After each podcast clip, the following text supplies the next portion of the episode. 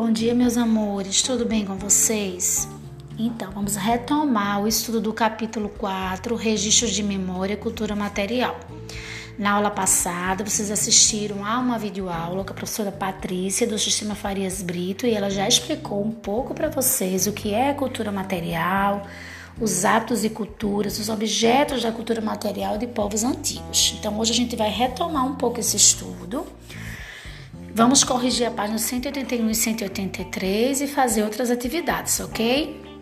Então veja, vamos entender o que é cultura material.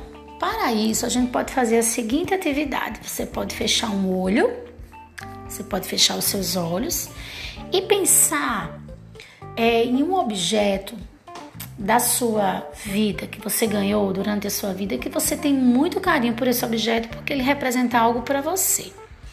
Então fecha o olho, pensa aí nesse objeto, nessa coisa que você tem que para você significa muito.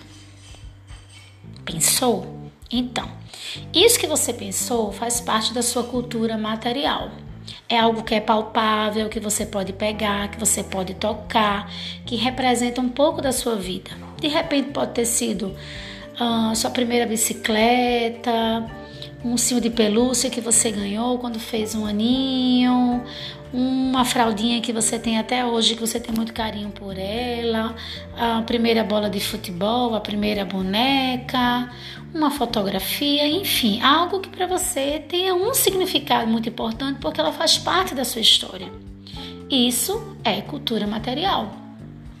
Então, são objetos produzidos pelos povos no dia a dia e que vai conferir identidade a esses povos. Então, a cultura material ela faz parte da memória dos povos. Pode ser um objeto, um utensílio doméstico, uma vestimenta, um alimento, uma fotografia, algo que quando você olha, você lembra de um povo, você lembra das características daquela sociedade. Quando a gente vai a um museu, por exemplo, a gente está repleto ali, pode ser é, repleto de imagens, repleto de objetos. E esses objetos, essas imagens, essas fotografias, esses quadros, eles vão remeter, vão remeter a um passado, vão remeter a um povo características que quando você lembrar, quando você olhar aquele objeto, você vai se lembrar daquele povo. Tá? Então, isso é cultura material, aquilo que dá significado à vida das pessoas em diferentes momentos da história e vão conferir essas pessoas identidade. Por exemplo, é, os egípcios faziam é, peças de bronze utilizando principalmente imagens de felinos, porque eles porque os felinos para eles eram animais sagrados que representavam a fertilidade. Uh, os egípcios também faziam desenhos nas paredes de deuses, de divindades, porque eles também acreditavam nisso. Então, isso também confere é, uma identidade para esses povos, os egípcios, né?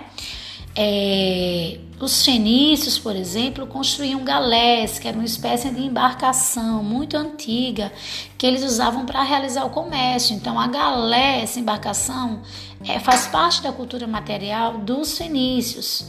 Utensílios de cozinha, utensílios de cozinha, recipientes feitos de cerâmica, tudo isso vai conferir identidade de um povo, tá?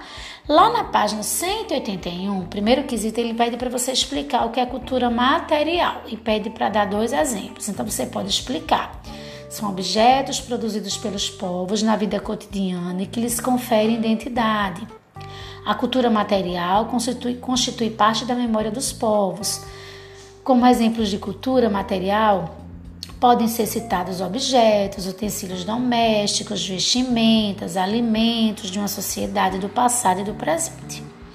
No segundo quesito, ele pede para você observar a imagem, ler e responder a questão.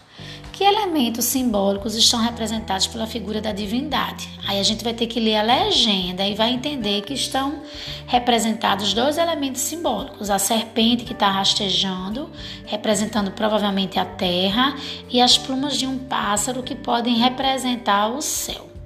O terceiro quesito diz assim: reúna-se em grupo com os colegas e selecione três objetos usados no dia a dia. Observe esses objetos com cuidado, como se vocês fossem pesquisadores do futuro que os tivessem encontrado. Quais seriam as funções desses objetos, como eles eram usados? Depois elabore num caderno pequeno relatório indicando que os pesquisadores do futuro poderiam descobrir sobre a sociedade que os produziu. Então, na próxima aula de história, na nossa próxima live, eu quero que todo mundo tenha escolhido aí um objeto que representa bem você, que você gosta muito, que tem uma história sobre ele, para a gente poder se encontrar na live e vocês comentarem um pouco sobre esse objeto, tá? Passando lá para a página 183, a gente vai corrigir o quarto, quarto quesito que diz assim: cita um exemplo de um objeto que pode ser considerado um legado cultural de um povo da antiguidade. Então você pode falar das embarcações fenícias, chamadas de galés, que elas eram necessárias a esse povo, pois ele vivia do comércio praticado no mar Mediterrâneo. Quinto quesito, selecione alguns objetos de seu cotidiano que podem ser considerados exemplos de heranças culturais. Justifique sua resposta. Então, vocês podem é, falar aí de objetos que têm origem para você, que têm um significado, a sua vida cotidiana, tá?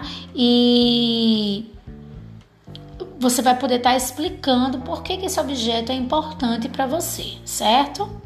Então, é uma resposta pessoal. Sexto quesito, observe as imagens e responda as questões. Então, nós temos a imagem 1, que são utensílios de cozinha feitos de ossos.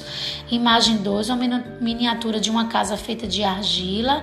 E imagem 3, um recipiente feito de cerâmica. Letra A pergunta-se: de que são feitos os objetos retratados nas fotografias? Aí você pode colocar na imagem 1, os utensílios de cozinha são feitos de ossos. Na imagem 2, a miniatura da casa é feita de argila. E na imagem 3, o recipiente é feito de cerâmica.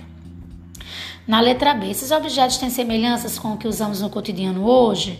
Bom, apesar de terem sido produzidos há milhares de anos em outros locais muito distantes, né? Os objetos retratados têm semelhança sim com o que nós utilizamos hoje, porque também vivemos em moradias, precisamos de utensílios para manusear e para guardar os nossos alimentos, ok? Então, na próxima aula, a gente vai continuar ainda estudando o capítulo 3 e fazendo algumas atividades, tá bom? beijo para vocês e até a próxima aula.